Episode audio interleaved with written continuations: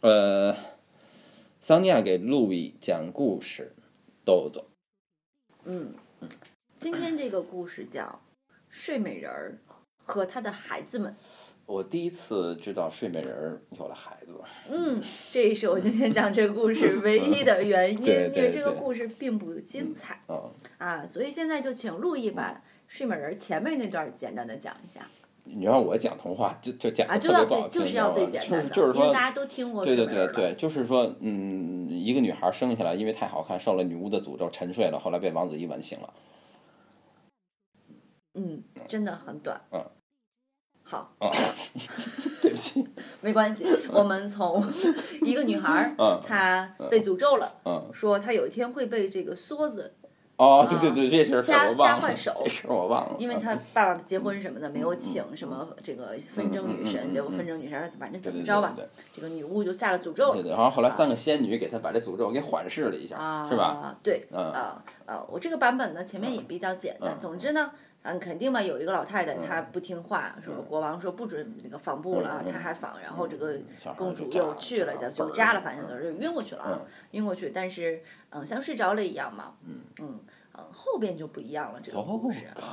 像睡着了。然后这个睡美人的爸爸妈妈呢，啊，国王和王后啊，看着她根本不像死了的样子，嗯是吧？脸上有玫瑰花的这种啊红晕，就把她放到一个嗯城堡里面，给她穿上了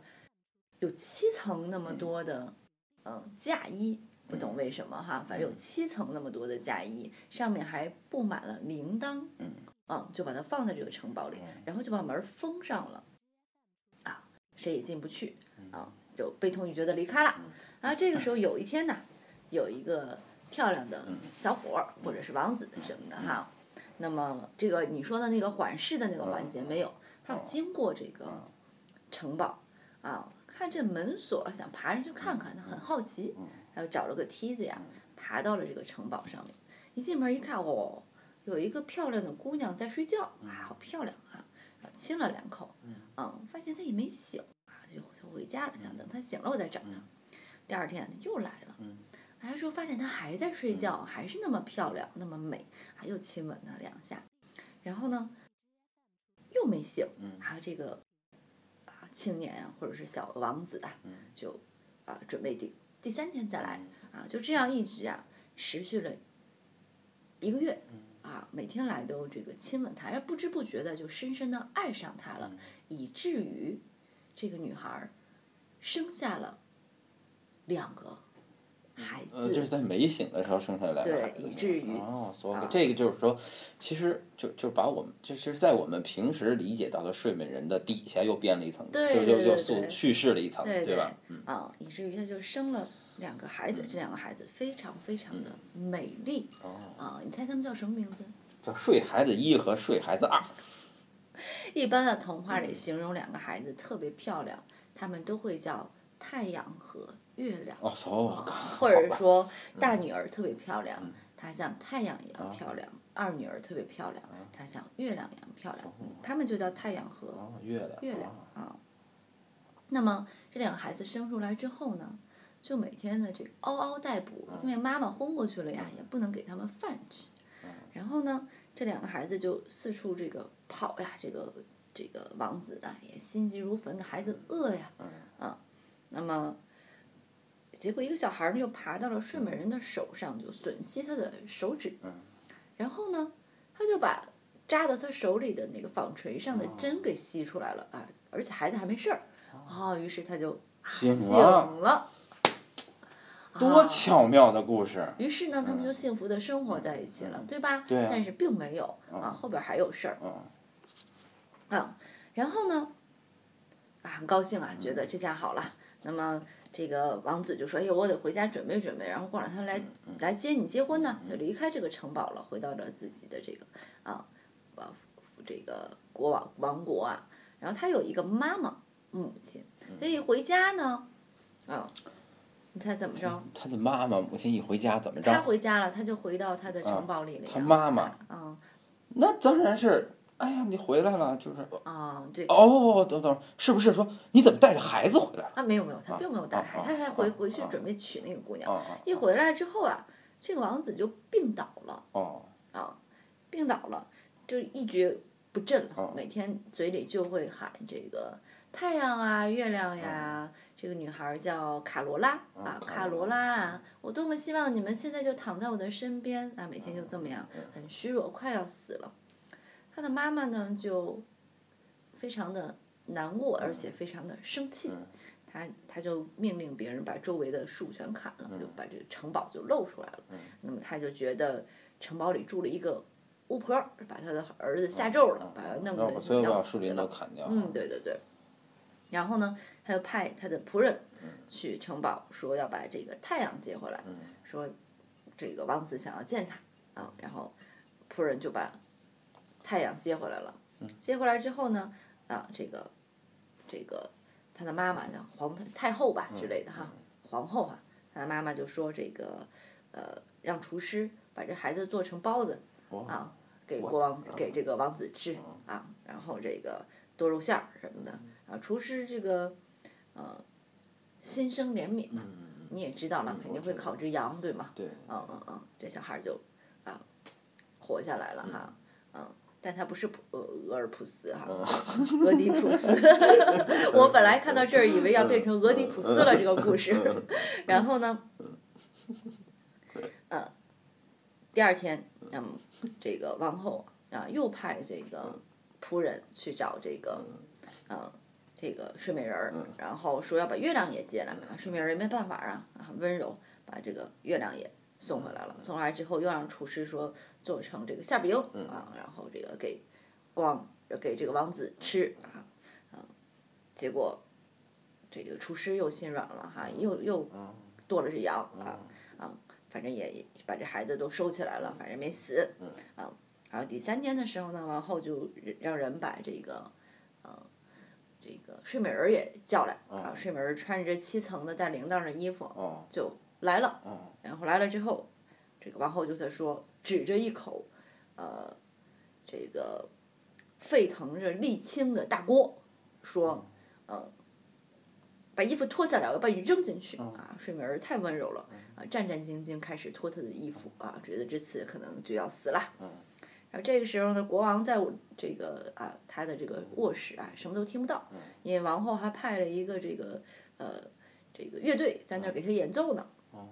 他也哎听不见。姑娘就脱了一件衣服啊，铃铛就开始哗哗嗯哗啦响，啊，然后脱了第二件衣服，铃铛又哗啦哗啦哗啦响，啊，当她脱到第七件衣服的时候，整个皇宫里就响彻了她的这个铃铛声。这个时候，国王听见了，他冲了出来，然后把他的妈妈扔到了锅沥里嗯青锅里，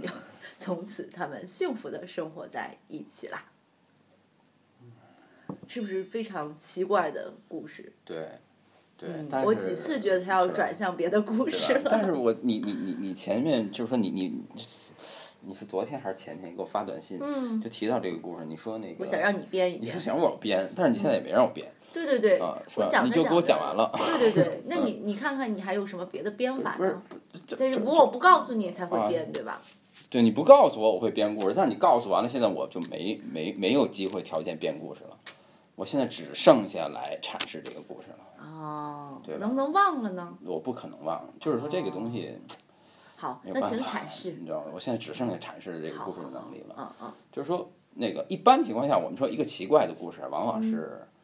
越奇怪的故事，其实它有可能在构造这个故事的时候，其实它就是想要设计某种嗯把某种西方文化史的基本原理藏在里面，嗯嗯所以才会让你感觉这个故那事那么您又的蹩看到了脚。什么原理呢？你这 话怎么那么像沙东附身呢？